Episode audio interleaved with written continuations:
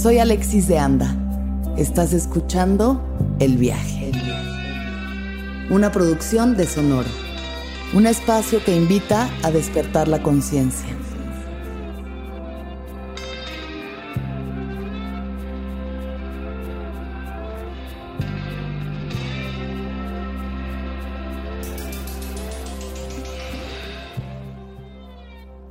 Yo soy pues un ser humano que está aquí sentado en una silla, em, conectado siempre con el arte, es algo que me parece imprescindible en, en la manera de ver las cosas. Em, bueno, podría decir que soy cineasta, eh, músico, guionista, eh, explorador, ¿no? Podría decir que también de alguna manera me siento como un investigador de lo que es la realidad y el mundo y la magia. Es como si la vida me llevara a explorar todo esto desde, desde algún lugar.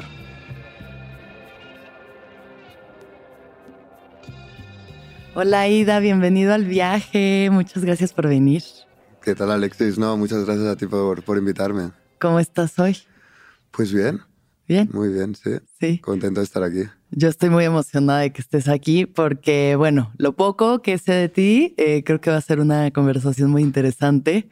Eh, creo que compartimos muchos intereses en común, entre ellos la psicomagia, eh, el misticismo, el cine. Y la primera pregunta que quiero hacerte es, ¿qué es lo que más te gustaba hacer cuando tenías seis años de edad? Cuando tenía seis años, qué buena pregunta. No sé si es lo que más me gustaba hacer, pero ahora que has hablado de psicomagia, pues me has llevado a un recuerdo Ajá. de esta edad, que era como... no- nos gustaba con los amigos jugar a un juego que era, ¿sabes? Las latas de Coca-Cola. Ajá. Entonces nos las poníamos la parte de, pues, por la que la abres, ¿no? Y se convertían en anillos. Entonces eran como anillos mágicos que nos daban superpoderes. Entonces me acuerdo un día que estábamos ahí en, con un grupito de amigos y de repente había como una hormiga, ¿no? Un grupo. Entonces a- las matamos a unas de ellas y entonces con los dedos las resucitamos. Entonces volvieron a...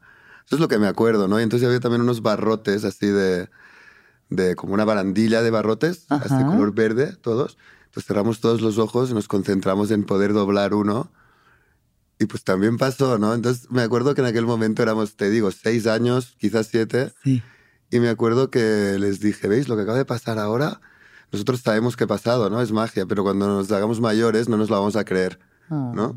Entonces me, me has, sí. me has traído a este recuerdo. Y real, sí, doblaron el barrote y revivieron a las hormigas. Pues y así lo recuerdo y así, y- Sí. y así en aquel momento lo, lo vivimos y lo más fuerte fue la conciencia de pensar que de mayores ya no íbamos a creer en eso, ¿no? Claro. Sí, eso es una observación bastante aguda para un niño de seis años.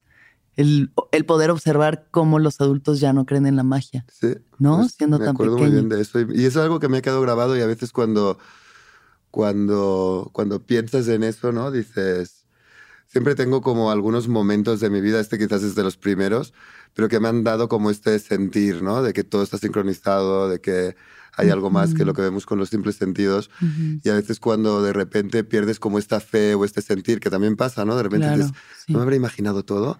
Sí, Tengo como varias escenas en mi vida a las que tengo que ir y decir, a ver, todo esto pasó por alguna cosa, ¿no? claro. Entonces, Qué bonito. Siempre has tenido ese pensamiento mágico entonces desde niño. pues yo creo que de niños todos lo tenemos, Claro. ¿no? Eh, yo creo que lo más difícil es luego reincorporarlo cuando te vas haciendo mayor y, Ujú. y que no todas los... Porque la, la magia tiene fracasos, ¿no? Y los fracasos son, pues, el primero cuando te dicen que los reyes magos son los padres, ¿no? claro, ahí, ahí empiezas a descreer, es como que nos vamos, vamos perdiendo la inocencia Claro. Sí, y luego sí, poco sí. a poco todas estas, pues sí, fracasos de la magia en lo que es hacerse adulto, pues hace que poco a poco pensemos que no existe. Y pues hay que entender que tiene otros valores, ¿no? Que no son tan de Walt Disney quizás y que la magia tiene otro, otro lenguaje más sutil, ¿no? Sí, sí. Ah, mira, eso es interesante, un lenguaje más sutil, claro. Más ¿Cuán- ambiguo, ¿no? Pues También. sí, es que, bueno, sí, claro, uno se empieza a desilusionar con ese pensamiento mágico de la infancia, pero justo, o sea, esos momentos en los que dices, es que esto no puede ser aleatorio. Claro. Que eso es lo que, según yo, es la magia al final. O sea, es como encontrar. Y no sé si es algo que uno hace en retrospectiva, lo platicamos el otro día, si uno le encuentra el orden y la, ¿no? Y la coincidencia, las cosas y esa magia en retrospectiva, como en su narrativa, o si realmente si hay momentos que dices, es que esto, o sea, no pudo, esto tiene que ser el destino, esto tiene que ser algo más grande que yo, para que haya llegado esta persona en este momento, en este lugar, a decirme tal cosa, ¿no? Sí. Es como. Sí, cuando conectas con eso te das cuenta de que todo fluye de una manera. Y también hay, una parte de la magia también, o llamémosle magia o llamémosle conexión también, ¿no? Que es lo que Jung también llamaba sincronicidades y demás.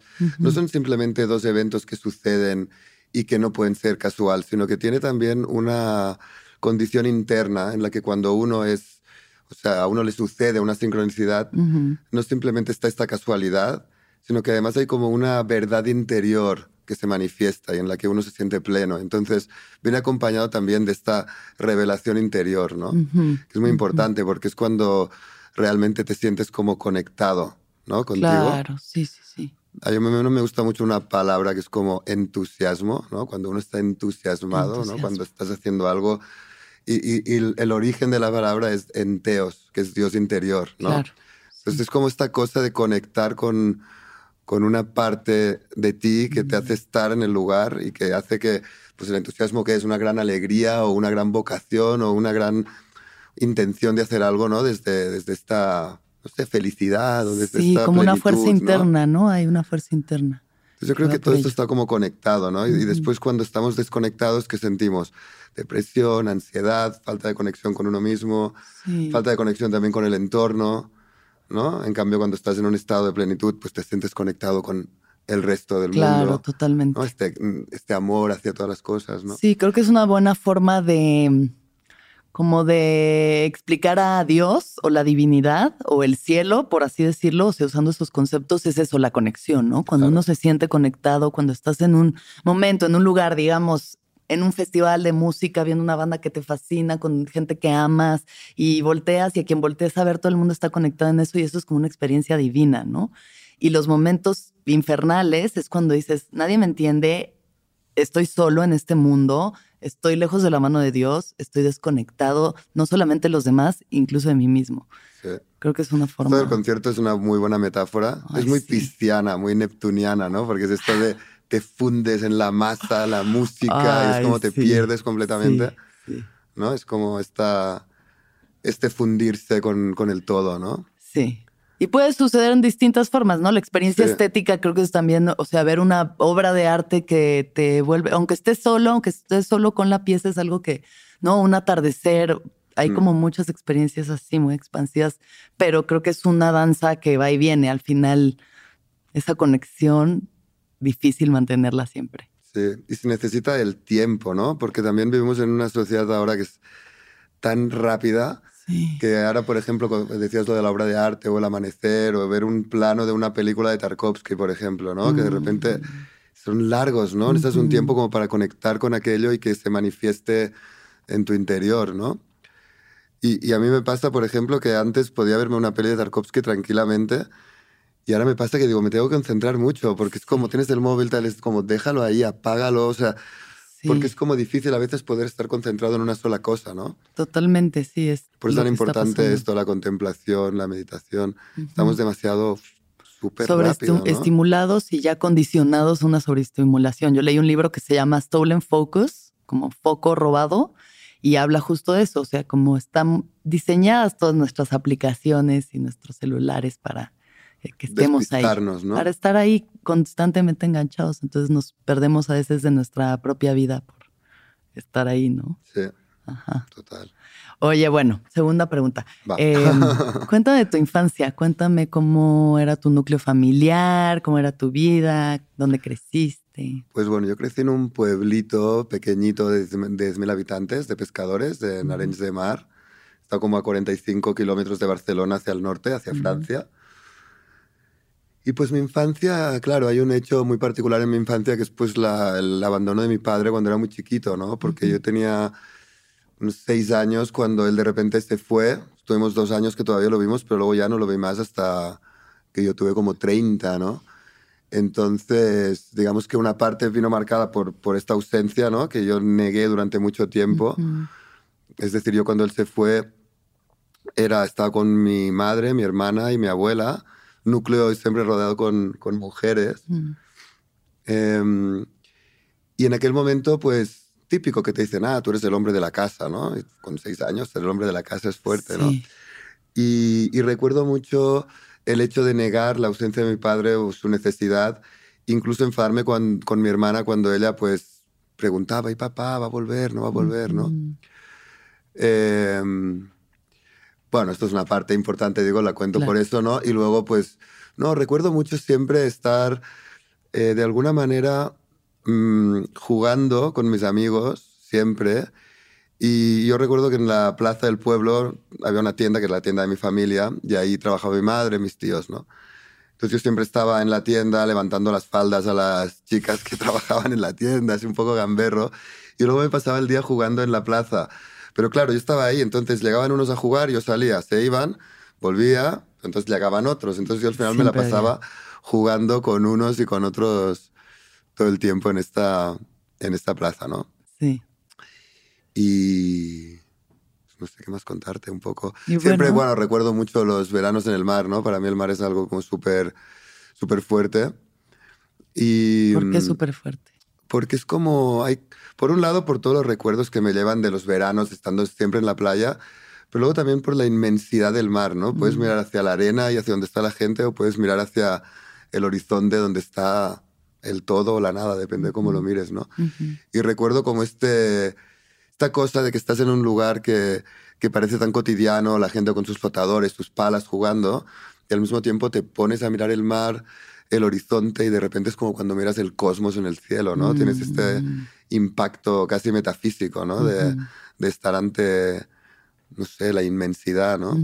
Es un contraste curioso, ¿no? Sobre todo en el turismo de playa, ¿no? Que tenemos todos ahí como lagartos tomando el sol y en realidad tienes ahí el, el... Sí, sí, sí, la inmensidad. Sí. Ajá. Y bueno, ¿y qué pasa cuando creces, tu adolescencia?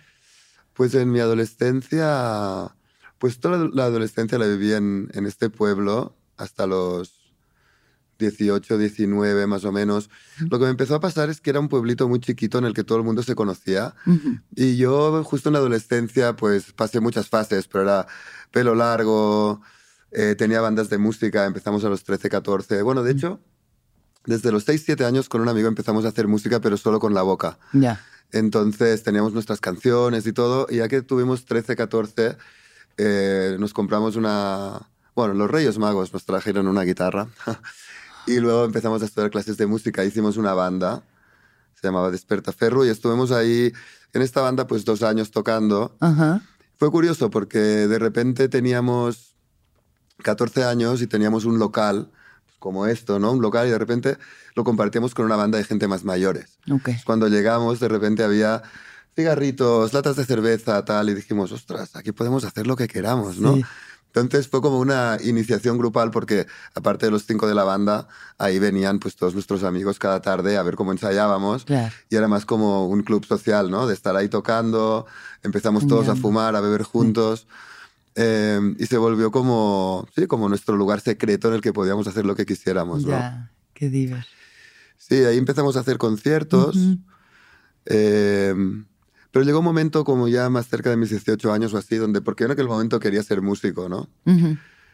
Pero llegó un momento en el que la música que estábamos haciendo ya no era como algo que me llenara o que precisamente conectara con esto que hablábamos antes, mm. sino más bien que me estaba volviendo casi un profesional virtuoso de la guitarra, cosa que estaba divertido, pero no estaba como pudiéndome expresar en el estilo de música que hacíamos y demás. Y en aquel momento empecé a hacer performance, actuaciones más como de teatro, era finales de los 90, la llegada del tecno, todo esto, y empezamos a hacer como espectáculos escénicos bastante potentes. ¿Tienes alguno en mente? el primero que hicimos fue un recital de poesía en el que eran poemas míos y de un amigo mío, Didac Rocher, y, y ahí hicimos toda una puesta escena visual.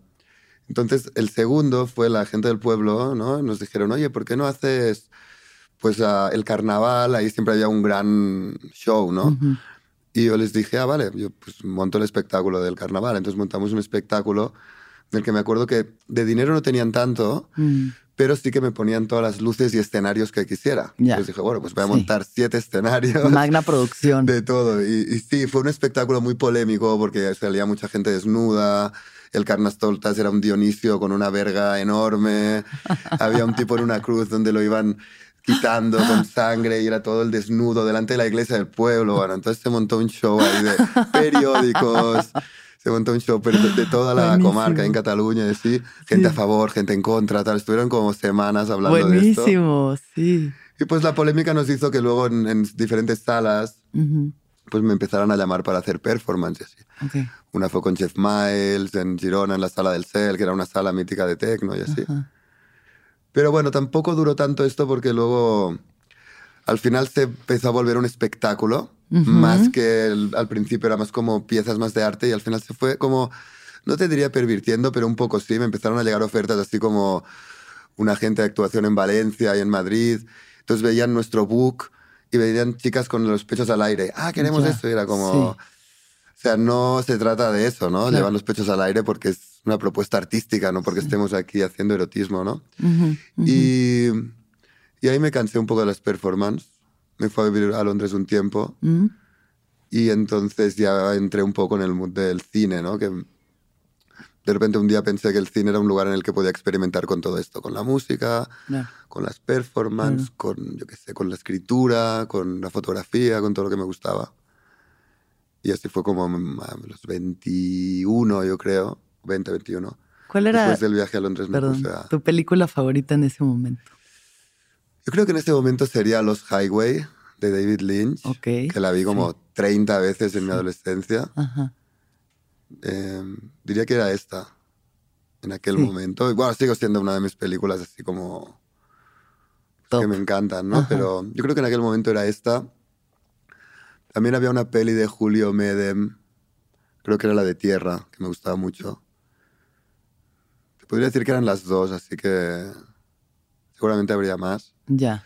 Tarkovsky me- es otro cineasta que me encanta, pero él vino justo cuando empecé a estudiar cine, que conecté más con... Ya, de- ya en la escuela, sí. ya en la escuela, Muy, de, muy de estudiante de cine. muy de estudiante de Ser cine. fan de Tarkovsky. de Tarkovsky, la peli que a mí Como que tienes que es- palomear, fumar Malboros, usar Ray-Bans y que seas fan de Tarkovsky.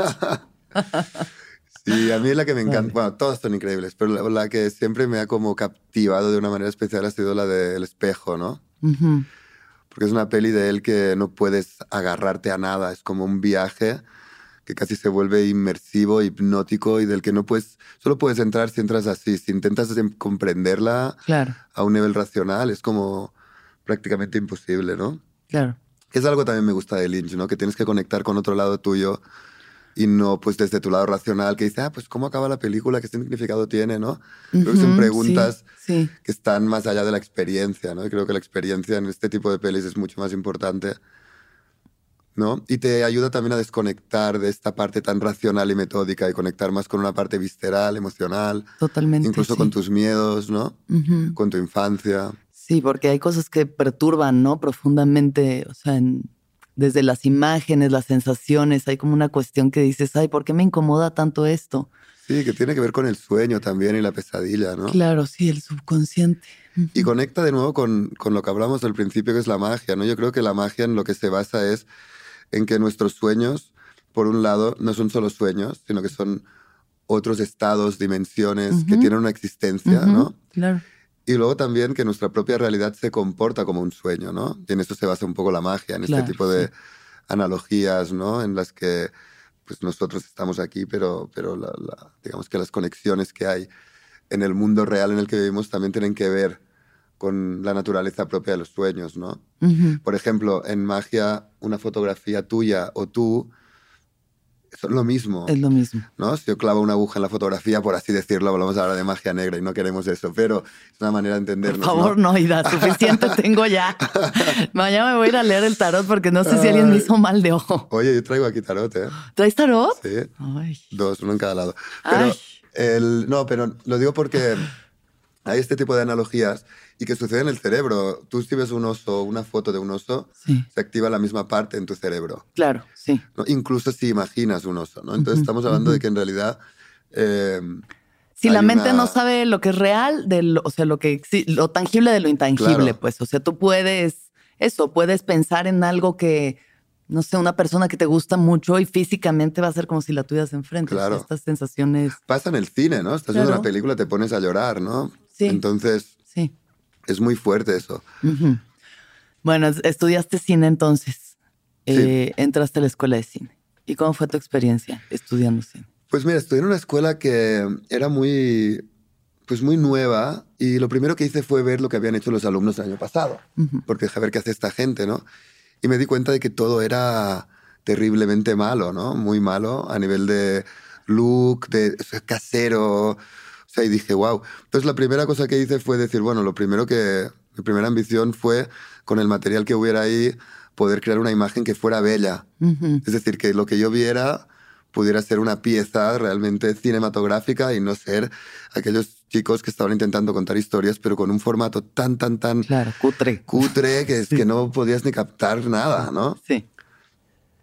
Y, y nada, y es- eso hice. Hice como un, mi primer corto fue un corto experimental que se llamaba Rhythm, que estaba basado en cuatro cuentos. Ujú.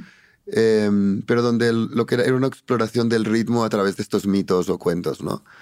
Y, y lo que hacía en esta, en esta pieza era, pues los personajes que actuaban conmigo se movían muy lento, o sea, como que para yo ahora agarrar mis gafas que están aquí, pues tardaría como 15 segundos, ¿no? Sí. Por ejemplo. Sí. Y luego yo lo aceleraba y los personajes se volvían como títeres, más o menos. Movimiento como stop motion. Sí.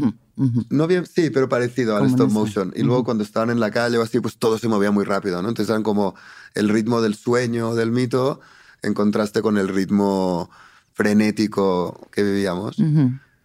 Y luego lo que hice para que tuviera una estética realmente bonita y que no fuera como tan cutre fue jugar con la paleta de colores. Dije que lo que veamos delante de la cámara, crear la fotografía a través del color, de los elementos que colocas, la localización, el vestuario, todo, ¿no?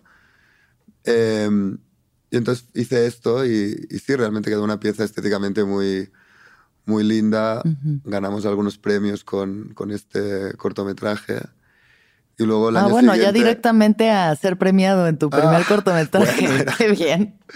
No, Qué bueno, bien. premios ya sabes, locales en España. bueno, sí, igual. Pero, o sea, pero sí estuvo bien. Y, y luego también de la escuela, pues entonces me llamaron al año siguiente para, pues como ejemplo de una pieza estéticamente bien hecha y No. tal. Y pues les explicaba cómo lo habíamos hecho y así. Y, y nada, entonces el año siguiente este, el uno de los profesores que estaba en esta escuela montó otra escuela ujú. y nos fuimos como la mitad de los alumnos a la nueva escuela de este profesor. Y ahí estuvimos haciendo, bueno, pues estudiando cine, todo, Estudiando cine. muchos amigos que tengo, so- sobre todo dos, tres, salen de ahí, de, este- de esta escuela. sí. Y, y nada, y luego ya hice mi, mi segundo cortometraje en este año que se llamaba Mitos, Ujú. siempre ahí con este tema, Claro. Que era como una... Era un, era un mix entre, digamos, el cuento de la caperucita roja y el mito de... Un mito que es como una versión opuesta del mito de Edipo, pero es la historia de, de un, de una niña que se acaba acostando con su padre. Sí, Niras y mirra. De ahí sale el árbol de la mirra también. Ah, vale. Ok. Pero entonces era una versión en la que, eh, bueno, pues había un grupo de personajes que eran todos lobos, eran personajes normales. Ujú. Y entonces cada uno era como el lobo de un cuento distinto, ¿no? Ok. Entonces había como una agrupación que era la agrupación de los lobos, así, había una escena así. Entonces era un- pero la historia era realmente como si fuera la historia de la caperucita, eh, pero en versión pues más mítica. Y había, sí, había como este encuentro entre este mito y, esta, y este cuento. Y ese cuento. Sí. Sí. Y, y nada, este fue mi segundo Y este cortometraje y, segundo ahí corto. acabé un poco la escuela y me puse a trabajar en una casa de postproducción pues primero sirviendo los cafés y todas estas cosas. Pero estaba bueno porque era una casa de postproducción muy grande en Barcelona, en la que entonces todo el color correction, las- los lugares para editar, ahora puede editar uno desde su computadora, Claro, ¿no? sí. Pero en aquel momento no. Y entonces tenías unas salas de edición con el hábito donde yo ahí ap- aprendí más que en la escuela, porque aprendí a colorear, aprendí postproducción, aprendí a editar yo mismo. Hacer todas las partes. Sí. Ahí estuvo bien, estuvo como un año y medio o dos y ellos me dejaban hacer mis videoclips, mis cortos, todos esos cortos que te cuento, los acabé pues produciendo ahí. Entonces también a la hora de hacer el la corrección de color y todo, pues tenías unos acabados mucho más buenos, ¿no? Que si lo hacías ahí en la escuela también. Y como director de cine, como cineasta, sea, ¿qué tanto, qué tantas decepciones te has llevado? Porque pues es una carrera difícil, donde yo veo a mis amigos cineastas como batallan y luchan y quieren hacer su película y les cuesta y no pueden y acaban vendiéndose para hacer proyectos, ¿no? Que igual y no les interesan tanto, pero pues bueno, ya ahorita en retrospectiva con toda la experiencia que tienes, ¿cómo, cómo ha sido para ti? Sí, es un mundo, no es fácil. Yo siempre, claro, he trabajado mucho en publicidad. Sí. Ha sido como mi fuente de ingresos, ¿no? Y digamos que la publicidad siempre la he visto como, no sé, ¿sabes? Como pactar con el diablo en cierta manera. Pero al mismo tiempo, pues he aprendido un montón y, me ha dado experiencias increíbles, ¿no? Y luego un momento, creo que fue en el 2008 más o menos, cuando llevaba yo cuatro años haciendo anuncios, donde dije, tengo que hacer algo para como hacer las paces con eso, porque no puedo estar trabajando en algo y al mismo tiempo tener un rechazo interior, ¿no? Y entonces ahí lo que decidí es que pues una parte de todo lo que yo hiciera en publicidad la iba a dedicar a mis otros proyectos, pues artísticos, ¿no? Entonces, esto como que, por ejemplo, mi primera película, o sea, la única que he hecho de momento largometraje, que es El secreto del Dr. Greenberg, la empecé a hacer en el año 2010. Ok. Y entonces puse, bueno, me he gastado mucho dinero haciendo este documental, pero lo bueno es que era como pues era una manera como de, yo qué sé, limpiar. Limpiar tu karma. El dinero que recibía tenía como un sentido, ¿sabes? Sí, sí. Tampoco no sé si le llamaría karma porque tampoco me siento en este punto de, afección, digamos, pero sí como darle un sentido, ¿no? A lo que estás haciendo. Sí, de hacer lo, que realmente te llama, ¿no? Lo que realmente tiene un significado para ti más allá. claro, y gracias también a estar haciendo anuncios, muchos aquí en México, pues también tenemos un helicóptero. Pues yo me rodaba planos para el documental aprovechando ahí mientras hacías el comercial de Pepsi, vámonos. O por ejemplo, aprovechaba que me llevaban a México para ya quedarme y entrevistar a personajes, ¿no? Y también, claro, es un documental que me tardé desde el 2010 al 2019 a terminar, nueve años, ¿no? Entonces, también es como, pues bueno, fue de la mano, ¿no? Con todo este proceso. Y luego lo que dices del cine, decepciones, pues hubo una decepción que fue muy grande, que fue en el año 2014, 2015. Pues vino un actor, que era actor en mi tercer cortometraje, que se llama La muerte de Utilia Ruiz, que es como, fue también parte como de un acto psicomágico mío, este cortometraje. Y este actor un día me llama y me dice, oye, voy a hacer una serie de televisión que se llama Magnum Opus y me encantó todo el look que le diste, estética al corto y bueno, yo la he escrito con otros guionistas de Estados Unidos y quiero que la dirijas, ¿no? Dice, bueno, quiero que dirijas cinco capítulos y los otros tres los quiero dirigir yo y tú pues me, me guías un poco, ¿no? Entonces dijo que tenía la financiación, firmamos un contrato, hasta me pagó un, anticipo, ¿no? Y nada, empezamos a desarrollar ya todo el guion, yo les hice toda una biblia visual, todo un tal. Y entonces un año después, más o menos en diciembre, habían pasado nueve meses, empezamos la preproducción. Entonces me dice que no tiene el dinero suficiente como para hacer los ocho capítulos, pero que hagamos un piloto y que luego ya lo venderíamos pues, a cualquier plataforma que había varias interesadas, ¿no? Total, que yo lío a un equipo en Barcelona de, pues, éramos como 80 personas, con dos equipos preavanzadas, porque teníamos que estar preparando una localización mientras estábamos filmando en otra, entonces teníamos dos equipos eléctricos, o sea, un buen show que montamos. Entonces empezamos a filmar, pues todos súper excitados, el tipo se hizo un speech al empezar en plan, no, esta es la primera vez que vas a ver una producción en Estados Unidos, no sé, se encuentra un pitch que dije, este, este güey está muy colgado. Pero bueno, era el actor principal, teníamos un elenco de actores también muy padre, sí. algunos con los que había trabajado, otros no, pero total, que pasan los cinco primeros días de rodaje y el cuarto día el jefe de producción, que era amigo mío, porque él lo había puesto yo también, yo había puesto todo el equipo al final, o yo había puesto a los jefes de equipo y ellos luego habían subcontratado pues, a sus asistentes y demás. Y me dice, este tiempo no nos está pagando. O sea, me empiezo a dar cuenta que no tenían dinero ni para pagar el parking de abajo, que no habían pagado la, localización. Y era un jueves y entonces el viernes es el día que él tenía que pagar a todo el equipo para luego filmar la semana siguiente. Yo me quedé así, pero hablé con el tipo, no, no, el dinero va a llegar ahora, no sé qué, no sé cuántos. Y me llaman el viernes a la mañana que tenemos que ir a filmar. y me dicen que se anula el rodaje por... Entonces nos quedamos... Ay, no. Sea, me acuerdo que el DP, José Luis Bernal, muy amigo, me llevó a comer y hostia, me invitó a comer y me dijo, no, te invito porque es que vaya show y me pasé yo ahí como una semana con gastroenteritis. o sea, total, es que tantos esfuerzos. No, había, había estado meses sin aceptar ningún trabajo de publicidad, solo focus en esto. Y fue como, sí. Esa es la parte del mundo del entretenimiento que rompe tanto el corazón, ¿no? Sí, sí, sí. Que en cualquier momento... Se puede desvanecer todo, ¿no? Así. Esta fue heavy porque es como, era una, había mucha ilusión mía y del resto del equipo y fue como... Sí, mucho esfuerzo ya puesto, ¿no? Sí, ¿no? Y el tipo un estafador porque él lo que hacía además era ir recopilando dinero de mucha gente y luego él vivía en una casa de puta madre ahí en Poblenou con muebles suecos. O sea, tenía un armario lleno de trajes. Tú llegabas a su oficina con obras de arte. Pensé, bueno, el tipo le va bien. Era como el estafador de Tinder. Era un estafador. Sí. De hecho, alguna vez hemos pensado en hacer un docu sobre este tipo porque luego lo estaba persiguiendo la Interpol. Ah, Tenemos todas las imágenes de cuando empieza el rodaje, el speech este que el tipo se pega ahí, que es muy fuerte. Está así con, con, vergüenza, con pena, ¿no? Que dices aquí. Así de, güey, ¿qué, ¿qué, hace este tipo? Hablando así Está con una buenísimo. Siempre me has dicho este así de buenísimo. no sé qué ha pasado luego. A este veces esos, de, esas, de estos corazones rotos hay que hacer algo creativo para resignificarlo. Justo. Bueno, Ida, vamos a regresar un poquito y quiero hacerte una dos preguntas. La primera es: ¿en qué momento llega a ti el tarot?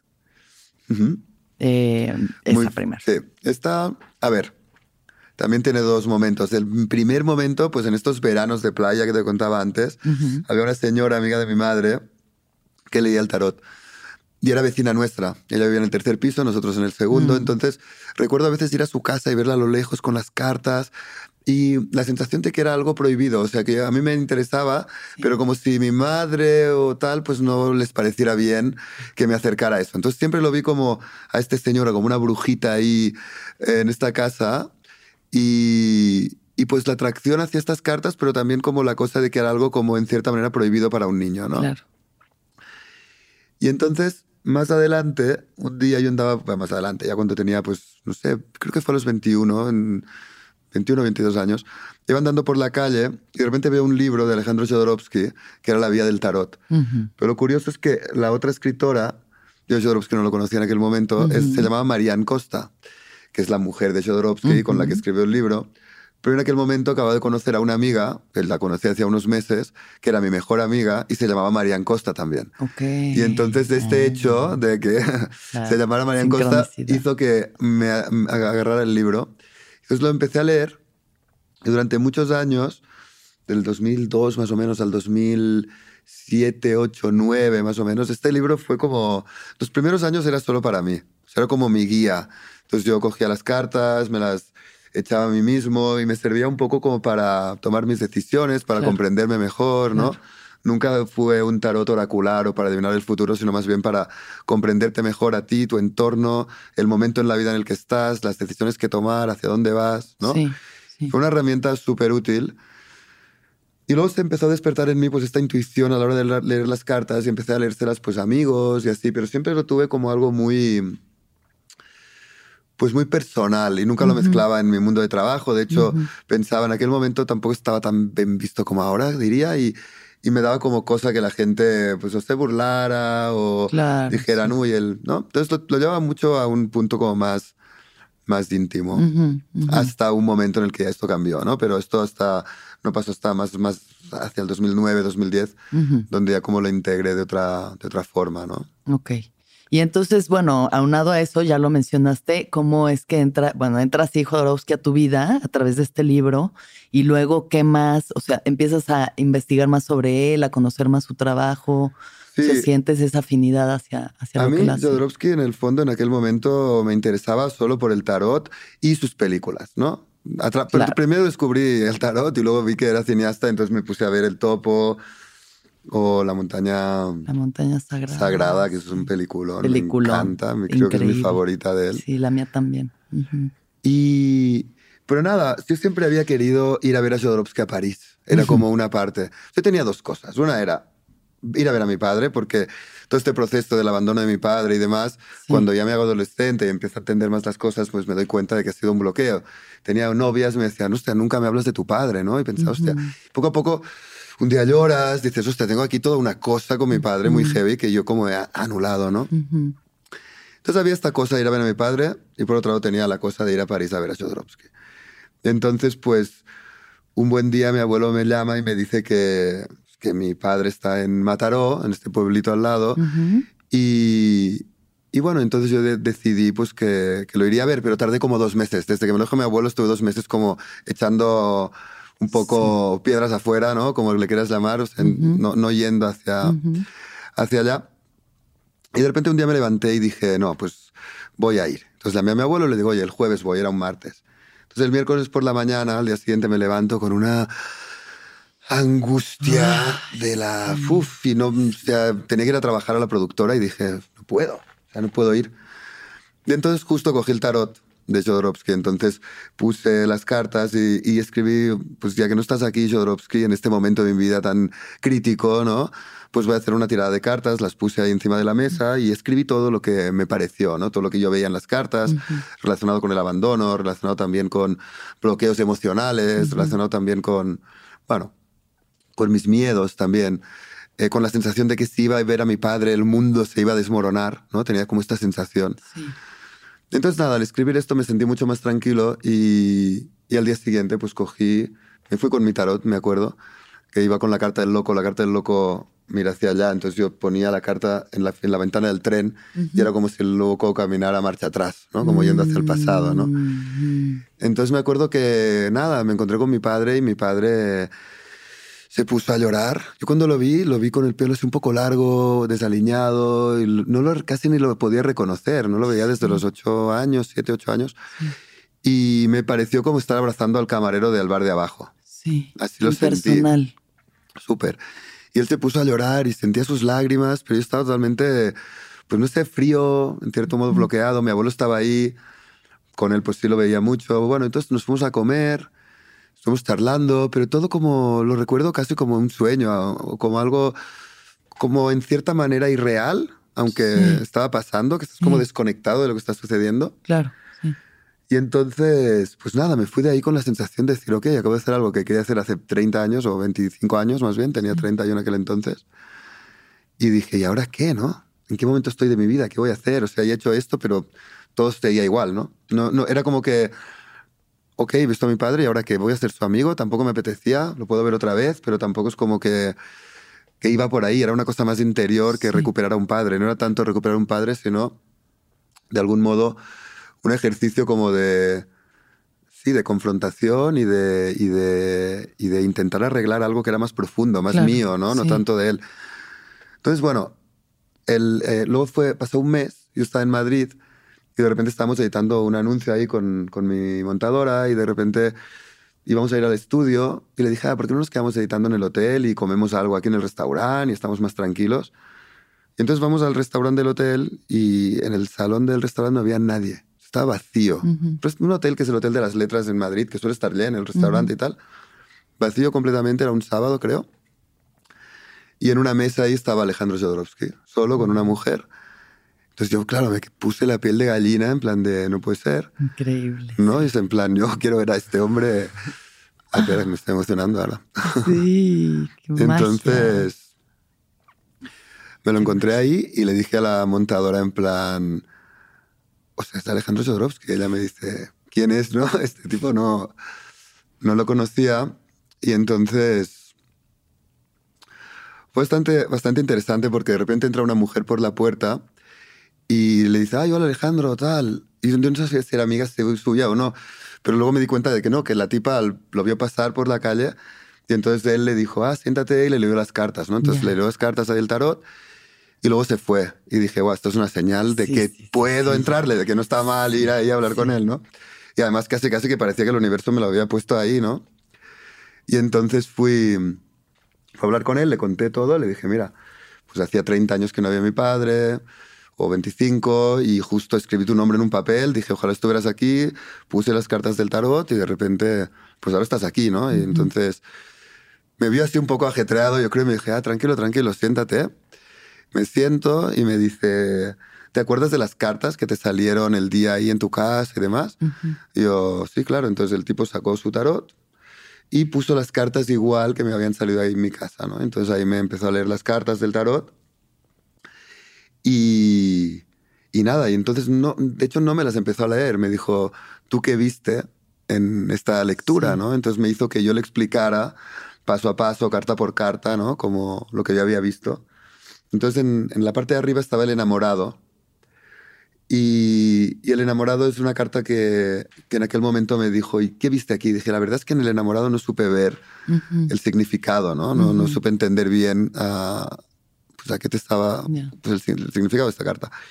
Y entonces en el enamorado hay un muchacho en el medio y hay una mujer mayor en el lado izquierdo de la carta y una mujer más joven en el derecho y está Cupido arriba apuntando con una flecha, ¿no? Y me dijo, mira, aquí estás tú en medio de tu mamá y de tu hermana en esta relación que tienes con las mujeres. Tiene una especie de, de, de bloqueo en tus emociones y de bloqueo también en tu creatividad y en medio de dos mujeres a las que tienes que de alguna manera, no satisfacer, pero de algún modo, ¿no? Como que estás como entregado a ellas. Y entonces me dijo, mira, también se dio cuenta de que mi abuelo se llamaba Eduard, mi padre se llamaba Eduard y yo me llamaba Eduard. Todo el mundo me, me, llamaba Edu, pero este era mi nombre entonces, ¿no? Entonces empezamos a hablar y de si esto y de si lo otro, ¿no? Y al final, claro, cuando me dijo esto, tienes un bloqueo emocional, un bloqueo creativo, ¿no? Y, y, nada, y me, le dije, bueno, ¿y esto cómo lo arreglo, no? Le dije yo, como si fuera un muñeco roto. Pero entonces él me dijo, ¿no quieres que te dé un acto psicomágico? Y entonces le dije, pues, claro, obvio. obvio. Entonces me dio un acto psicomágico. El final del acto era un acto bastante largo, pero el final del acto era pues, cambiarme el nombre, ¿no? Y claro, de momento, ya después de todo el show de, de, verle y todo, pues aquellos días me quedé en plan de, wow, ahora me tengo que cambiar el nombre. Bueno, aparte de otras cosas que tenía que hacer, pero cambiarme el nombre era la parte más fuerte porque el otro no dejaba de ser una, un acto teatral, ¿no? Que era muy potente. Claro. Implicaba corazones de vaca, nombres dentro de ellos, llevarlos tres días, mandárselo a tu padre, o sea, pero todo esto lo podía hacer. o sea, no me sentía nada más llevando una mochila con un corazón de vaca durante tres días en, mi, en, mis espaldas, ¿no? Pero... Cambiarse el nombre. Cambiarme el nombre, sí. y además, Y además de una cosa, porque yo tenía, trabajaba en publicidad, me conocía en todas las agencias de España, además todo el mundo dices, la gente que te conoce es fuerte, pero gente que no te conoce y este friki ahora, ¿no? Me, me confrontaba con mí mismo. Y fue muy fuerte, pero también fue muy guay porque de algún modo, pues te das cuenta de que al final eh, te hace confrontar también con la mirada del otro, ¿no? Y de los demás. Y también decir, ¿no? Pues qué me importa lo que piensen los demás, que creo que es algo muy importante en personas igual como yo, que también siempre nos había preocupado. Mi madre era una mujer que siempre le había preocupado mucho lo que pensarán los otros. Y es algo que de alguna manera te empapas, ¿no? Entonces yo pensaba que no me importaba lo que pensaran los demás, pero era un acto rebelde en frente a algo que sí me importaba en el fondo, ¿no? Entonces este acto, aparte de de liberarme un poco de la maldición de estos Eduards, ¿no? Que de algún modo te están como haciendo cada vez más chiquito, ¿no? el Eduard mayor, el más pequeño y luego ya el Edu chiquitito que no puede ni sacar la cabeza. Pero aparte de esto, y de darte una identidad personal y de darte un amuleto que se convierte tu nombre en un amuleto más que en una... Pues también tuvo esta parte de confrontarte con el otro y de pues asumir la mirada del otro o su rechazo. Había gente que de repente era yo nunca te voy a llamar Ida bueno, pues no me llames de ninguna manera, entonces, ¿no? O sea, sí me confrontó con, con esto y durante muchos años, porque luego al cabo de 10 años te encuentras a alguien, hey Edu, ¿qué tal? No, me llamo Ida ahora, y dices, hostia, ¿cómo vuelve, no? Las historias. Entonces fue un acto muy. ¿Lo registraste, hiciste el cambio? O sea, sí, en mi DNI, mi pasaporte y todo está cambiado. Y una cosa curiosa fue que justo cuando cuando, le, cuando pasó todo esto, yo me iba a Cuba, a San Antonio de los Baños, a estudiar un curso de interpretación, no de interpretación, de dirección de actores. Y me acuerdo que llego y lo primero que me pregunta el taxista que me llevaba a la escuela es, ay, hola, ¿y tú cómo te llamas? Y yo justo acababa de decidir que mi nombre sería Ida, pero no había hecho ni siquiera el, acto psicomágico previo. Y pensé, ah, me llamo Ida voy a probar, voy a jugar a ser Ida. Sí, en un lugar donde nadie me conoce. Claro, entonces llegué en esta escuela y durante 15 días fui Ida para todos ¿no? Entonces fue como una cosa muy mágica porque de repente me acostumbré a llamarme así, Claro. con gente totalmente desconocida. Sí. Y ya que regresé a España, a Barcelona, pues ya de repente pues lo empecé a decir a todo el mundo, lo empecé a cambiar, y ya, pero ya, ya me- era un nombre que ya me acostumbré a, a- a llamarme, ¿no? En estos Claro. días ahí en Cuba. Fue Sí. lindo esto también. Sí, qué linda experiencia. ¿Y sentiste la liberación a través de todo este acto psicomágico? Uf, sí, pero no es solo, porque a veces, antes te decía, ¿no? A ver, con el acto psicomágico arreglar algo. No es tanto arreglar, es como una apertura y también una nueva etapa en la que cada experiencia que vas a vivir va a formar parte de esta experiencia. Sí, Entonces, no es como si de repente te liberaras y, y hubieras arreglado algo, es más profundo, es más bien aceptarlo también, ¿no?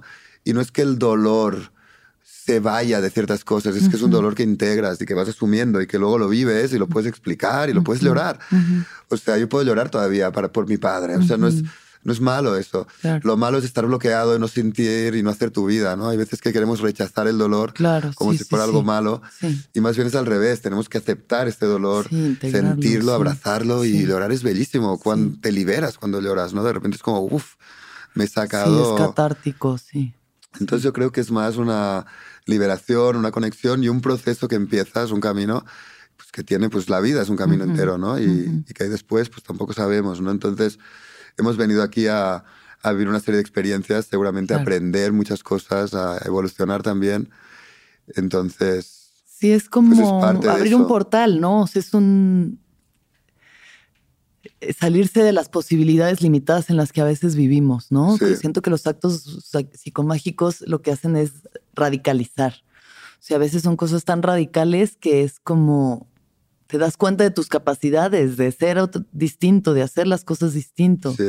¿no? Y eso Y también de libera. materializar de forma simbólica algo que está dentro Sí. tuyo y que no tienes cómo materializar, ¿no? Entonces Claro. dices, no tengo que, que, que concretar un acto real, puedo hacerlo a nivel simbólico y pues el inconsciente, según Jodorowsky, pues acepta la metáfora como si fuera real, ¿no? Sería el proceso inverso al psicoanálisis, ¿no? Claro. Y yo creo que, pues algo que funciona mucho. Ahora también está en la parte del silencio, ¿no? Yo creo que, por ejemplo, ahora puedo hablar de este acto psicomágico porque ya han pasado muchos años, Sí. pero al principio no lo contaba porque hay una cosa que es como hasta que no se ha realizado, completado de alguna manera el acto, y esto puede pasar años, aunque lo integres bien y demás, el hecho de decirlo eh, le quita una parte muy importante de su fuerza, ¿no? Hay como esta cosa que es como poder, querer, osar y callar, ¿no? El silencio al final, los Claro. misterios de Eleusis también muy importantes en la antigua Grecia. eh, la parte más importante y que estaba penada con pena de muerte era no contar nada de lo que ahí habías visto. Claro.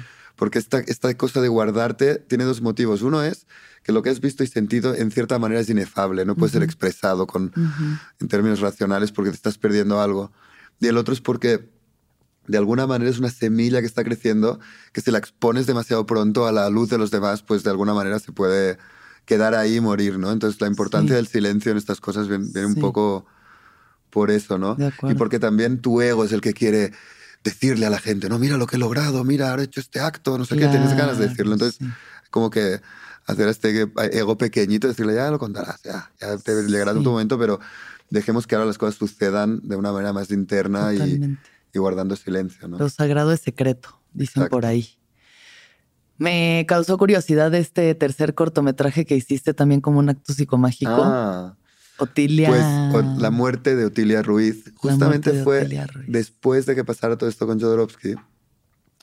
Yo estaba haciendo un corto y al final la historia del corto poco a poco se aca- acabó, acabó volviendo como una especie de espejo de mi propia historia. Es una historia distinta porque es como hay una- un poco de thriller y demás, pero empieza también con una lectura de... Empieza de hecho con un flashback en el que ves a la historia de los abuelos, la mamá y tal de esta mujer que es Otilia. ¿no? Es como que el abuelo muere en la Guerra Civil Española, la mamá acaba matando no sé quién y entonces ves a, a Otilia de pequeña viendo este asesinato que comete su madre y luego ya cuando empieza la peli la ves a ella delante de una mujer que le está leyendo las cartas del tarot, ¿no? Y le dice que ella tiene que acabar con Otilia Ruiz. Entonces toda la Mm. historia es, es más que nada como si fuera una organización que se ocupa de, de borrar identidades de los demás y darles una nueva vida, una nueva identidad, como si fuera una especie de acto psicomágico. Y bueno, era un poco una historia paralela a la historia que había vivido yo. Claro. Pero en este caso era como esto, como una organización que se ocupaba, no sé si la van a matar de verdad o no, pero es como, como si esta organización se ocupara de hacer como muertes simbólicas eh, a través de las cuales pues luego uno ah, pues, llega a una nueva vida, ¿no? Una parte de la de la una frase es importante en la historia de que hay que hay que morir para poder revivir, ¿no? Primero tienes que morir, ¿no? Esta parte de ti que ya no que ya no necesitas pues, para luego poder resucitar, ¿no? Primero tiene que haber una muerte una muerte simbólica o iniciática. Claro. Que es como el arcano 13 en el tarot. Si te fijas, el arcano 13 en el tarot es de, 22 cartas o de 21, porque el loco es como una carta que no tiene número. Está en el, en el 13, es decir, está un poco más allá de la mitad. Y pasa lo mismo con Escorpio, que sería en astrología el que simboliza más la muerte iniciática, porque es la muerte, la muerte en vida, no es la muerte como de Neptuno, que es el regreso al todo, ¿no? Es la muerte como tal. Entonces es como que todos los antiguos misterios pasan un poco por eso, por aprender a morir en este mundo, conocer dentro de esta vida el otro mundo, para que cuando nosotros muramos ya conozcamos. Eso hacen los chamanes, ¿no? Viajan al otro mundo. Sí, ritos de paso. Ritos de paso. de paso, ¿no? Que los hemos perdido también. También los hemos perdido, entonces nos iniciamos como podemos. Somos niños eternamente, porque no hay ritos de paso también como de que muera esta etapa de tu vida para que sea la que sigue. Exacto. Sí. Bueno, entonces ya que hablaste de chamanes, cuéntame un poco sobre tu camino con las plantas. ¿Qué, qué ha pasado ahí? ¿Qué has hecho? ¿Qué has entendido? Mi, mi primer approach con esto fue una iniciación más secular, si quieres, con amigos. Y fue más a través de, de, pues, del LSD, ¿no? Al principio, cuando teníamos, pues muy jóvenes, 17 años o así. Y, y esta fue mi primera experiencia ya en contacto, ¿no? Pero claro, siempre fue de una manera con amigos, en diversión. Luego de repente tenías experiencias como sagradas, diciendo, wow, el universo, ¿no? Tienes esta... Pero bueno, el LSD también me dio como otros viajes, ¿no? No tan, no tan padres y también cierto rechazo luego, ¿no? Porque es como te puede llevar a ver realidades para las que todavía no estás preparado, ¿no? Claro. Sobre todo si lo haces en ambientes de fiesta y demás, que es como lo hacíamos nosotros, ¿no? Entonces, hablo de esta primera parte porque es algo que a mí también me abrió a, a una experiencia de la muy grande. Sí y entender también. Yo en aquel momento estaba muy interesado en todos los libros herméticos, ¿no? Estaba leyendo mucho el Kibalión, mm. ¿no? Entonces, em, claro, a través del SD puedes tener una comprensión mayor, pues, de este tipo de realidades, ¿no? De, las que te habla ahí. Pero bueno, la experiencia ya con las plantas, que ya fue, pues, más tarde, vino aquí en México cuando estaba, pues, con un amigo, con este Miguel León, hicimos un viaje en México que estuvimos casi dos meses viajando por el país. Estuvimos en Real de 14 y ahí como que nos invitaron a, a probar el peyote en el desierto. Pero no sé por qué en aquel momento no me latió. Quizás también porque había tenido experiencias pues, con LSD, con otras sustancias, así solo, y también en la naturaleza, y tocando tambores, pues siempre tenía una conexión muy fuerte con la percusión, con la música en general, pero con la percusión y el canto en momentos así de... Ritualísticos. sí, me, me, me, transportan ¿no? a otro lugar y me conectan a veces con historias, veo imágenes de, sé, de personas cantando y estoy cantando con ellas, ¿sabes? Como un trip así que tenía desde, desde bien pequeño, bueno, desde los 15, 16. Pero bueno, entonces cuando me invitaron ahí dije, ostras, no me apetece ir al desierto a tomar peyote así, me, me apetece mucho hacerlo con los huicholes o con un maracame y estar en una ceremonia. Tenía esta sensación, entonces dije, pues no lo voy a hacer así, y menos la primera vez. Y entonces ya como muy al final del viaje estábamos en Tepoztlán, yo había hecho muchos temazcales y me encantaron y estaba ahí cada vez que podía me echaba un temazcal porque era como, ¡buah, liberador, ¿no? Y, y, luego fue a Tepoztlán un día y me hice un temazcal solo con una mujer a la que había visto por ahí haciendo temazcales pero no había tocado con ella. Dije, ay, me gustaría hacerlo con ella. Era una mujer así como la cota, pelo largo. Y entonces, nada, lo hice, no había nadie más y pues me lo eché solo, ¿no? Entonces fue un temazcal muy potente porque dentro del temazcal ya tenía tambores, tocamos, cantamos. Entonces me preguntó por mi viaje y le conté precisamente esto. de Real de 14, me dijo si había probado la medicina, le dije que no, y entonces le dije, no, me gustaría probarlo en estas circunstancias, ¿no? Con un maracame y demás. Y entonces ella me dijo que justo este sábado, esto era un miércoles, venía don Antonino, que era un maracame que vivía en la Sierra Madre, ahí en, pues entre Guadalajara, Zacatecas y así, donde viven. Y, y, nada, me invitó a ir. Y entonces de repente me vi yo solo ahí en una ceremonia con toda gente que no conocía, solo ella, Sofía, Sofía se llamaba, se llama. Y, y, nada, y de repente tuve esta experiencia con don Antonino, que era un maracame, ya te digo, 96 años, no hablaba nada de español, no había salido nunca de México. Y lo veías y decías, wow, este hombre estaba como antes de empezar la ceremonia, veías que estaba en este lugar, pero estaba en otro también, ¿no? Y recuerdo muy bien cuando empezaron a repartir los gajos de, de Hikuri, nos los dieron así, no, muérdelo por aquí, ¿no? la, la, sensación amarga, que me encantó el sabor a ¿Te gustó? Sí. Órale. No, te digo, esta ceremonia fue como volver a casa, fue la sensación que tuve. De repente tenía una percusión, me puse a tocar, era como cuando estaba en la playa tocando con mis amigos, pero ahora con toda esta gente. Entonces, te, te tocando, te ibas no sé dónde y de repente escuchabas la voz de la... Entonces, esta voz y te traía, traía, traía y volvías a estar ahí con los tambores, ¿no? Y era como, wow. Entonces, eh, visualmente era, eh, sí, tienes esta cosa de percepción un poco psicodélica, pero era más una sensación de paz interior y de estar en conexión con todos los que estábamos ahí. Sí. Muy fuerte, nos pasamos la noche cantando y luego nos fuimos por la mañana todos de peregrinaje, caminando por el bosque con el copal, rezándole y cantándole a los árboles, ¿no? Como bendiciendo todo el espacio y demás. Este respeto por la naturaleza, el entorno, ¿no? Que tan importante es para, pues, para todas las tradiciones antiguas, pero los muchos pues, lo tienen muy integrado y... Sí. sí, lo saca mucho. Justo me acordé eh, la primera vez que fui a Wirikuta, al desierto, iba con mis amigos, no era una cuestión ni ceremonial, ni, o sea, digo, obviamente íbamos pues en un plan de introspectivo, pero no íbamos con maracames ni nada. Y ya que estábamos bien en Medicina 2, yo me, me, encantan las piedras y me, me, pues me, llaman, me llaman mucho las piedras, ¿no? Entonces ah, traía una mochila y decía, no, esta piedra es la piedra más hermosa que he visto y me la metí a la bolsa. No, esta es la piedra más hermosa y otra y otra. Y de pronto ya iba cargando cuatro kilos de piedras así diciendo, estoy muy cansada, ya, no puedo así todo, suelto todas esas piedras que traes y yo, es esta metáfora? Pero es eso, o sea, como que vamos por ahí tomando lo que se nos antoja y, de pronto es eso, como tener... Y tú misma echándote la carga encima, ¿no? Y yo cargando ya con kilos de piedra, sudando, empapada de que, oye, suéltalo, o sea, no tienes que cargar con tanto.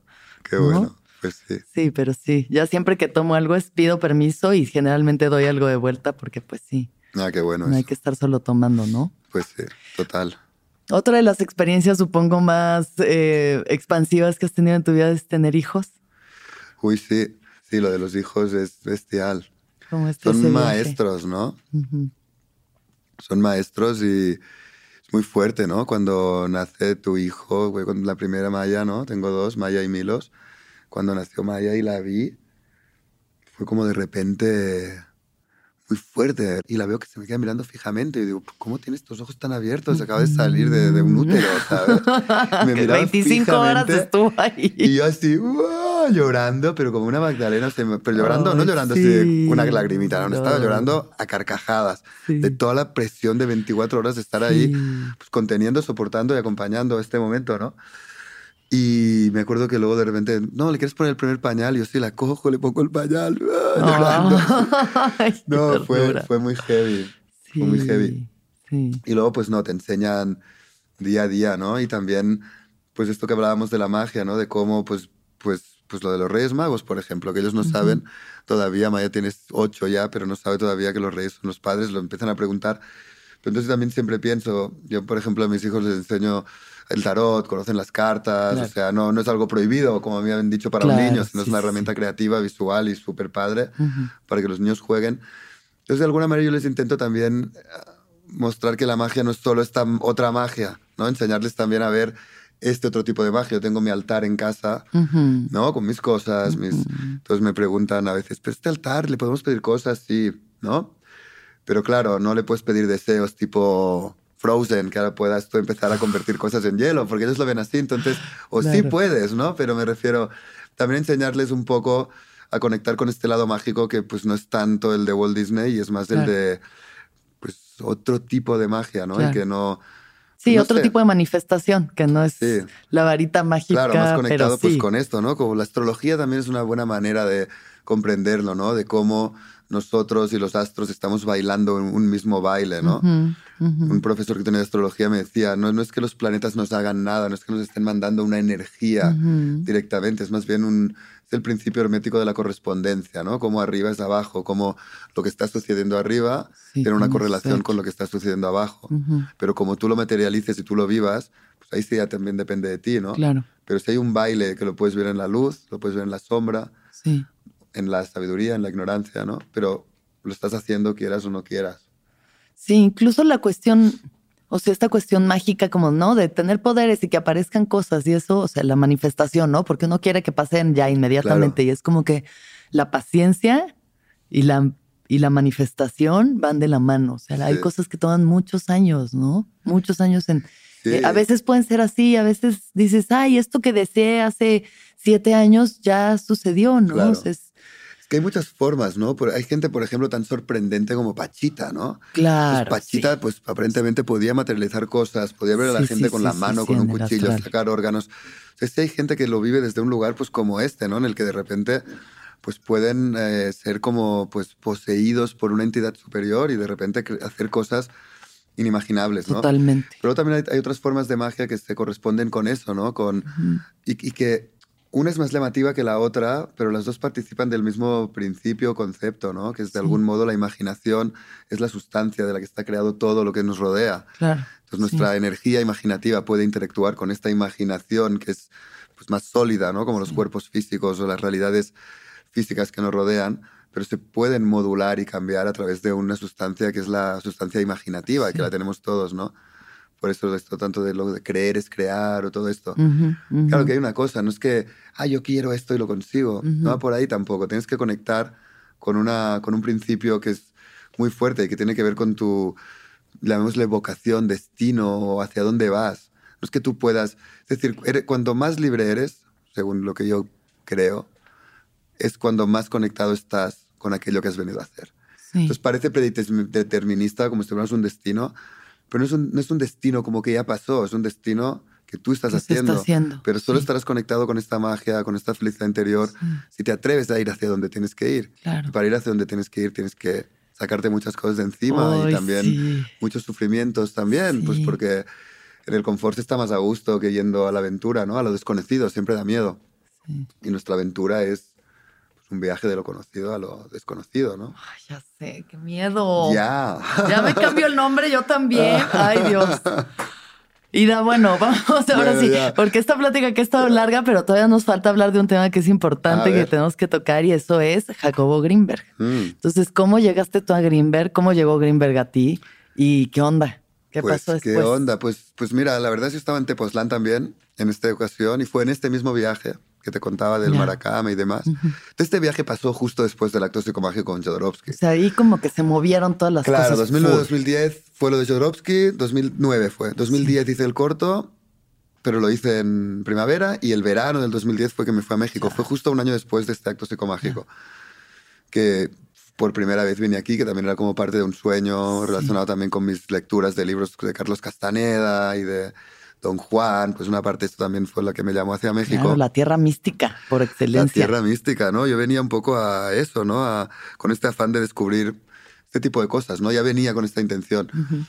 Y entonces, hacia el final del viaje, también ahí en Tepoztlán, estábamos un día después de un temazcal por la noche, nos levantamos, hicimos una meditación en la mañana, nos pusimos a hablar con esta mujer del temazcal acerca de chamanes, curanderos, de algo que a mí siempre pues, me, me, interesaba, sobre todo relacionado también con la psicomagia y con, y con ver de qué manera podías relacionar una cosa y la otra, ¿no? No, no el chamanismo tan concreto de un pueblo determinado, sino como el fenómeno a nivel general. Bueno, vamos a hablar de estas cosas y de repente me dijo, ah, tú deberías conocer a un Jacobo Greenberg.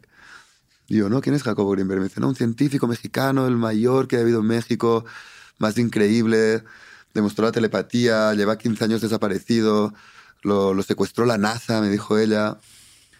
Y yo, wow. Vaya historia, ¿no? Toda, contada así, muy, muy así, muy como te la acabo de contar, ¿eh? no, no era más específico. Y de repente me empezó a hablar de Pachita también, ¿no? Y me dice, sí, fue alumno de una, o ayudante de Pachita. Yo Pachita sí la conocía por los libros de Jodorowsky. Claro. Y dije, ah, hombre, también fue ayudante de Pachita. Entonces dije, ah, me sonaba como otro nombre de un tal que había estado con Pachita, ¿no? Haciendo research. Que para quien no sepa, Pachita era una curandera mexicana que em, la al parecer la poseía el espíritu de Cuauhtémoc, ¿no? Exacto. Y entonces eh, operaba en el astral, ella hacía operaciones a personas, le sacaba tumores, enfermedades de ser, o sea, cualquier tipo de dolencias que traían, ella podía operar. Eh, con un cuchillo de monte, al parecer, y sus manos hacía las operaciones y pues los justo y Greenberg, eh, Greenberg, tiene un libro que se llama Pachita y habla de sus experiencias con ella. Y hay gente que dice que eso no se puede, que no puede ser, pero pues hay gente que no cree en la magia, así que... No, y lo fuerte es que todos los que han estado con Pachita, nadie ha podido jamás ver el truco, ¿no? Porque hay otros en Filipinas y demás que esconden cosas. El caso de Pachita, yo hablé hasta con su último ayudante y me dijo, yo acabé solo con ella yo era el que ponía los trapos, dice, no te lo puedo explicar. Ahí, ahí. estaba ahí. ¿no? Y Greenberg también. Y Jodorowsky. Jodorowsky incluso fue operado por Pachita. Sí. Cuenta él, ¿no? Y bueno, pues cuando habló de lo de Pachita y tal, dije, ah, pues este Greenberg va a estar relacionado también con Pachita. Entonces traía una bolsita ahí al lado. Y no sé cómo de repente cogí un librito que yo había comprado la tarde anterior, justo antes del Temazcal. Había comprado un libro de poemas. Mm y era un libro de poemas que se llama Cantos de la Ignorancia Iluminada, escrito por Jacobo Greenberg. Entonces dije, wow, tengo este libro de Greenberg en mi bolsa y me están hablando de él, qué fuerte, ¿no? Otra vez, otra sincronía de estas, ¿no? Y entonces, pues ya al día siguiente fui, me compré la autobiografía de él, empecé a leer y algo que me pasó cuando leía la autobiografía de Greenberg es que conectaba con cosas que contaba de su infancia, de la manera que él tenía de ver el mundo y cómo los demás veían el mundo diferente. Entonces yo la iba leyendo y decía, puta, o sea, había trozos que los podría haber escrito yo. Entonces ahí tuve como una conexión muy fuerte con el personaje a un nivel más íntimo, ya no tanto, o sea, más de alguien que comprende y ve el mundo muy parecido a como lo ves tú, ¿no? Claro. Él, obviamente, después desde su lado científico, pues hizo todos los experimentos que hizo para intentar, pues en el fondo, demostrar la magia a través de la ciencia, porque en el fondo es lo que hacía él, ¿no? Em, y nada, leer el libro me, me, flipó, me encantó. Toda su biografía me la, me la empecé a leer. Había eventos que contaba que eran totalmente increíbles. Y, y, nada, luego conocí a su hija Estusha y en aquel mismo viaje fue. A los seis meses volví a México, ah, porque ya me encantó tanto México que volví a los seis meses a pasar un mes también. Y, ahí ya decidí hacer el documental. Entonces empecé a hacer vínculos, ya que estaba en México, con Tony Karam de la Casa Tibet en México. Contacté con un periodista de Los Ángeles, Sam Quiñones, que había hecho un artículo muy largo a través de toda la desaparición. Comandante Padilla no aparecía por ningún lado. Bueno, conocí también, ahí empecé a contactar con la mamá de Stusha, con familiares, con gente de la UNAM. Y entonces ya empecé a preparar durante estos meses hasta el verano o sea, un año después de conocer la historia de Greenberg, que fue en agosto del 2010, regresé en agosto del 2011 a, a, filmar la película. Estuvimos como mes y medio, dos meses aquí. Y mi idea era, pues bueno, filmar la peli y volver a España, editarla y, y ya. Pero bueno, fue abrir la caja de Pandora y ya. O sea, revolví, empezamos a editar y dije, no tengo peli aquí, o sea, falta algo. Una cosa que me pasó también es que toda esta magia que rodeaba los libros de Jacobo, cuando te topabas con la realidad, con sus familiares, con sus amigos, gente de la UNAM, pues no, no, no, me podían contar estas anécdotas. Y decía, bueno, pues en el libro cuenta esto. Bueno, no sé, lo cuenta, pero, o sea, como que no podía contrastar, porque también eran elementos que le pasaban a él en otros lugares, ¿no? Pero también su entorno lo veía mucho como una mente a veces fantasiosa, como un tipo muy sensible que de repente tenía una capacidad de darse cuenta si aquí en esta silla había habido alguien con mala energía, se paraba, ¿no? Y se iba porque decía, no, aquí se ha sentado alguien mal rollo, ¿no? Aquí hubo mala, vibra. Y, sí, estas cosas sí me contaban. Pero bueno, era muy difícil llegar a, según qué eventos mucho más íntimos de los que, él cuenta en sus libros. Son 46, no me los he leído todos, pero bastantes. Y entonces intentabas como llegar a todo este universo más mágico de Greenberg, que era una de las partes más difíciles cuando te topabas con su entorno, ¿no? Porque era una cosa unas experiencias que tenían mucho que ver con él y no tanto con... ¿no? Sí, el subjetivo, ¿no? sí. También que la gente te lograra explicar sus teorías de una manera inteligible fue algo muy difícil. porque ni él es capaz de hacerlo en sus libros muchas veces, pues son teorías complejas. Entonces fue todo un trabajo bastante largo y bueno, poco a poco se fue construyendo, ¿no? Como un, como un puzzle, ¿no? Sí. O sea, se necesitó el tiempo, ¿no? Para crear la historia, no, no era algo que estuviera ahí, tenía como que evolucionar. Que contarse, ¿no? Esa parte en la que la historia se tiene que contar a sí misma. Y quedaban cosas por pasar, algunas también, ¿no? Que se ve luego en la peli, como los archivos de la CIA, cuando llega Trump a Estados Unidos, tiene que ver con parte de la pues, de una de las posibles teorías ¿no? de su desaparición. Entonces hay muchas cosas que tuvieron que irse armando. También el propio comandante Padilla, ¿no? que llevaba el caso de policía, que estuvo desaparecido durante siete años o así. Bueno, siete años desde que yo empecé. Llevaba a la gente sin verlo desde el año 2003, 2004, nadie sabía dónde estaba, ¿no?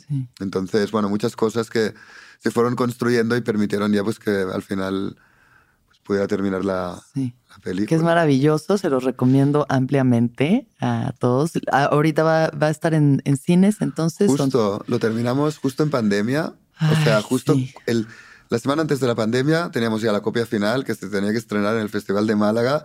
Justo el día que hicieron el lockdown se estrenaba la peli.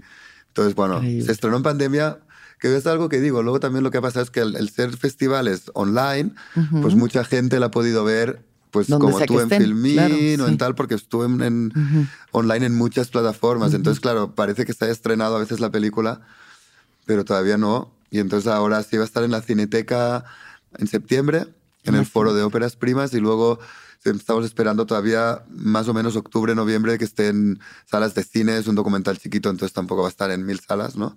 Pero, Ay, pero váyanlo a ver. Cinemex, si, tienen la posibilidad. por todo el país. Va a estar por todo el país en diferentes salas.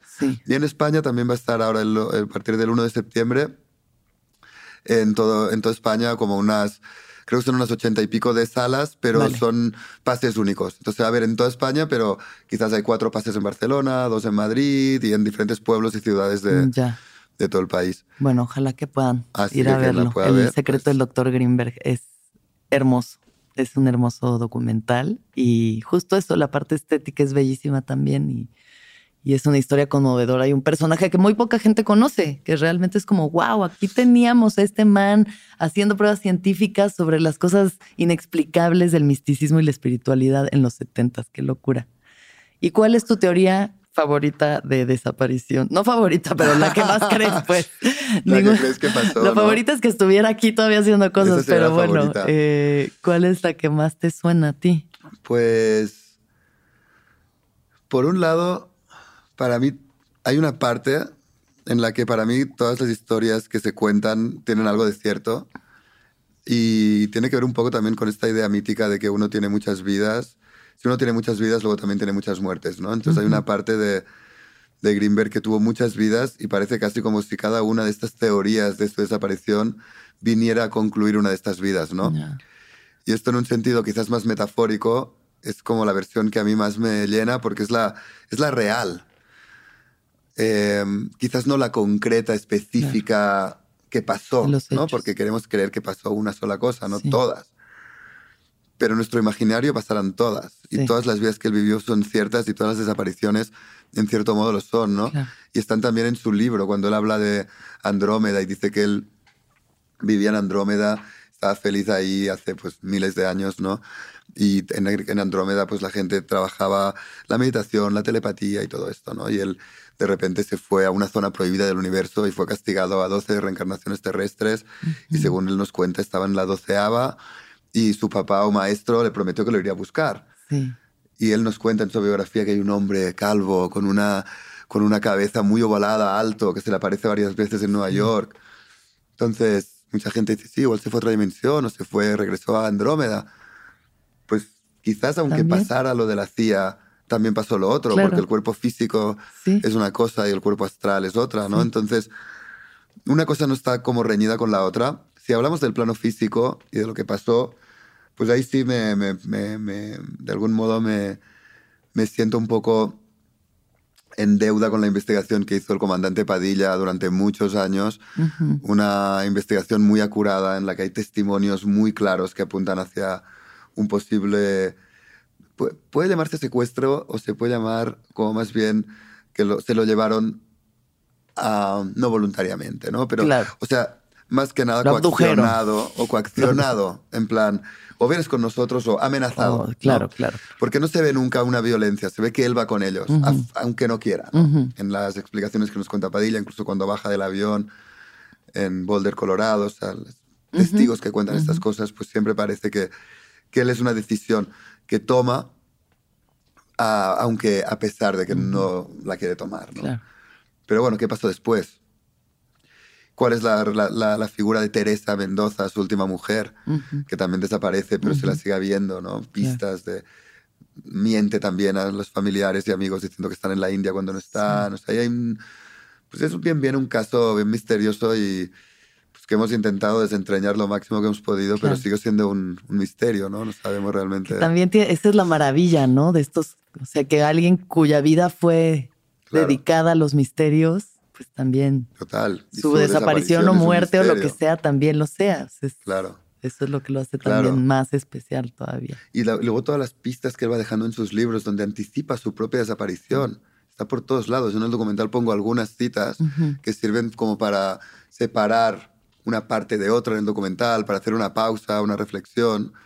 Pero cada una es una cita que conecta directamente con su futura desaparición, ¿no? Sacada de sus propios libros. Sí. Ay, ojalá yo también vaya en la doceava reencarnación ya. Ah. Ay, ya, please. O sea.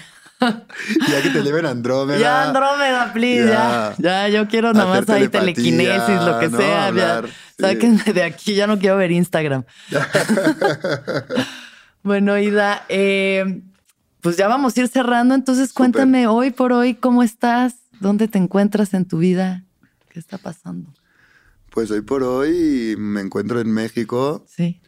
Em, pues un poco con varios proyectos en mente.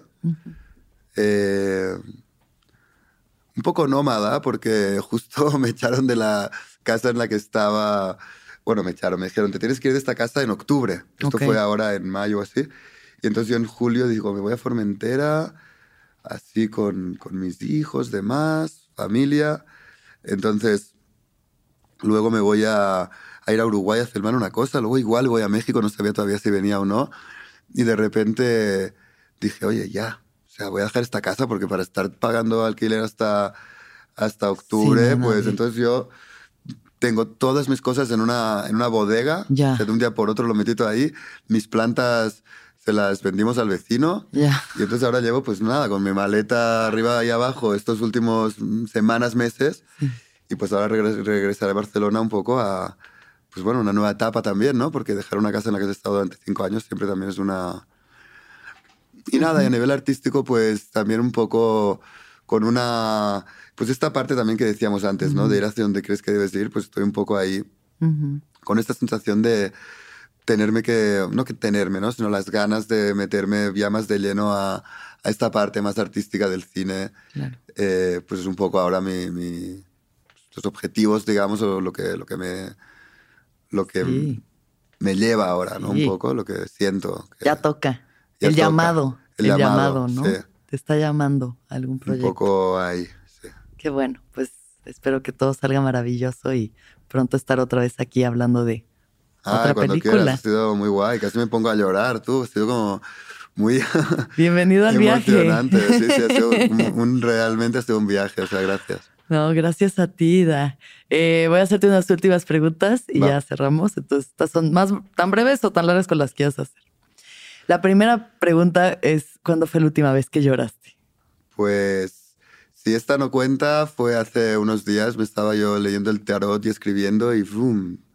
pues me puse a, a, llorar en casa, pero también en estos lloros como casi abstractos. No estaba llorando por una tristeza concreta, sino más bien por este sobrecogimiento, ¿no? Que a veces te, sí. te entra. ¿Qué es lo que más feliz te hace? Uy. O sea, que más feliz me hace, bueno, pues cuando estás realmente en este proceso de de, creatividad y creación, una de las cosas que más feliz me hace es estar volando en sueños. O sea, cuando estoy en un sueño volando es como, ¡guau! No puedo imaginar una cosa más increíble, ¿no? Delicioso. Y quizás viene conectado con esto, pues cuando te sientes así de libre en la vida es cuando más feliz te puedes sentir, ¿no? Y obviamente pues me siento mega feliz con mis hijos, o sea, cuando estoy con ellos es algo mm. mágico, ¿no? Pero siempre relacionado con esta libertad, creo que hay una parte de, de los apegos que siempre eh, tienen algo que, que, es como que no pueden ser felices, ¿no? O sea, es que el, apego está como reñido con la felicidad, según lo veo. Greenberg, por ejemplo, decía que cuando más libre eres, más sabio eres, ¿no? Que la, la libertad es sabiduría, ¿no? Sí y o que cuando más sabio, más libre eres, creo que decía él, en verdad. Pero, pero sí, relacionaría esta libertad, esta sensación de conexión plena con la felicidad. Sí. ¿Qué es lo más importante para ti? Qué silencio, ¿no? Oigo un tic-tac imaginario. Hombre, ahora mismo te diría mis hijos, porque es como una cosa, es una responsabilidad enorme y un amor increíble, ¿no? Eso y, lo más importante, ¿no? Has dicho. Lo más importante. Pues para mí sería eso y por otro lado, el, lo más importante a nivel personal también sería pues lograr esta, esta conexión. O sea, para mí es como, como estar en tu camino. En el tarot hay la carta que sería el juicio, que es la número 20. Hay un tipo con una trompeta llamándote entre las nubes, ¿no? Escuchar el llamado, ¿no? Este, este deseo irresistible, ¿no? Entonces, que también conecta con este entusiasmo, ¿no? Con este, para mí lo más importante es esto, ¿no? O sea, es como, creo que es lo más importante para uno, ¿no? Es conectar con esto, pero lo demás es, ¿qué es lo demás, no? Sí, la llamada de tu ser, la llamada de tu ser más profundo, ¿no? y luego te podría decir muchas cosas, obviamente, he hecho mis hijos, pues los amigos, no hay cosas muy importantes, ¿no? Pero, son cosas que, que, claro, y estar conectado, ¿no? Con, pero no los amigos como aquellos que, para no estar solo, ¿no? Sino los amigos como estos que te acompañan aunque no estén aquí, ¿no? Que están siempre, ¿no? O sea, la soledad la puedes sentir como, como una soledad cerrada y temerosa, o como una apertura y una experiencia increíble en la que nunca estás solo por mucho que estés sin compañía física, ¿no? Sí. Entonces yo creo que no ver nunca las amistades, las relaciones, la familia como apegos, ¿no? Verlos como, como estos aliados que te ayudan y te empujan hacia donde vas y tú hacer lo mismo con ellos, ¿no? Creo que es lo más difícil sí. que tenemos ahí. Sin el apego. Sí, porque el amor, los celos, el querer poseer al otro, el querer que el otro sea como tú quieres que sea y no dejarlo ser como realmente es, ¿no? Es nuestro gran pedo todo el tiempo, de ahí vienen todos los conflictos. Ay, sí. Y finalmente, ¿qué es lo que piensas de la muerte? Órale, pues mira, o sea, desde mi ser profundo es uno de estos pasos hacia el misterio más fuertes que puede haber, porque no sabemos qué hay. Siento que la muerte, en el fondo, es un regresar a algún lugar, es parte de un ciclo. Y, y pues por eso también la idea esta de poder conocer la muerte en esta vida, ¿no? Para cuando vayamos al otro lado, ir a un lugar desconocido, pero que, en el que ya estuvimos, ¿no? Creo que los sueños también nos llevan ahí. Entonces, bueno, no sabemos ni podemos saber y creo que sería muy pretencioso por parte de cualquiera decir que sabe lo que hay. Pero a mí todos los indicios que me llevan a ver que hay algo más allá, pues siempre me reconfortan y hacen que esta vida tenga más sentido también, ¿no? Em, porque estamos aquí para algo, ¿no? Y hay como todo un nihilismo contemporáneo, existencialista acerca de pues la visión materialista del mundo que nos hace creer que realmente pues naces aquí, luego te mueres, somos una mota de polvo en un universo infinito y nada tiene sentido, somos casi casi traídos por el azar, ¿no? Claro. Muchas gracias, Ida. no, es un súper placer. Igualmente, un placer eh, escucharte. Ahora siento como que me voy a ir volando de aquí, ¿sabes? Ay, ojalá, si es lo que más feliz te hace, ojalá te vayas volando. Gracias y gracias a todas las personas que nos escuchan y nos ven siempre. Vayan a ver El secreto del Dr. Greenberg y sepan más de este personaje tan increíble y que todos los seres sean felices, que todos los seres sean felices, que todos los seres sean felices.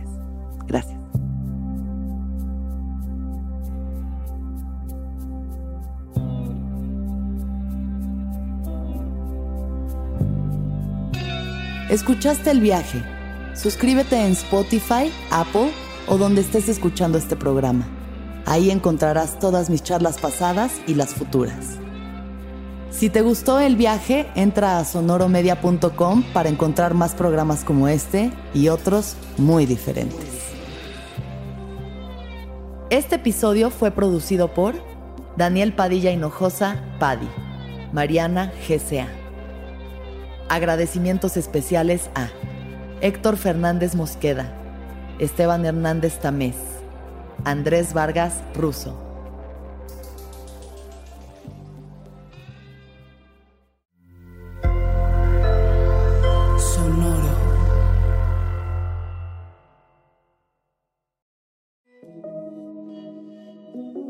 Hola, soy Roxana Castaños, una apasionada de la meditación y de todos los temas que nos llevan a una transformación espiritual, y te invito a escuchar Intención del Día un podcast de Sonoro para dirigir tu energía hacia un propósito de bienestar. Encuentra un nuevo episodio todos los días en cualquier plataforma en donde escuches podcast. Intención del Día es una producción de Sonoro.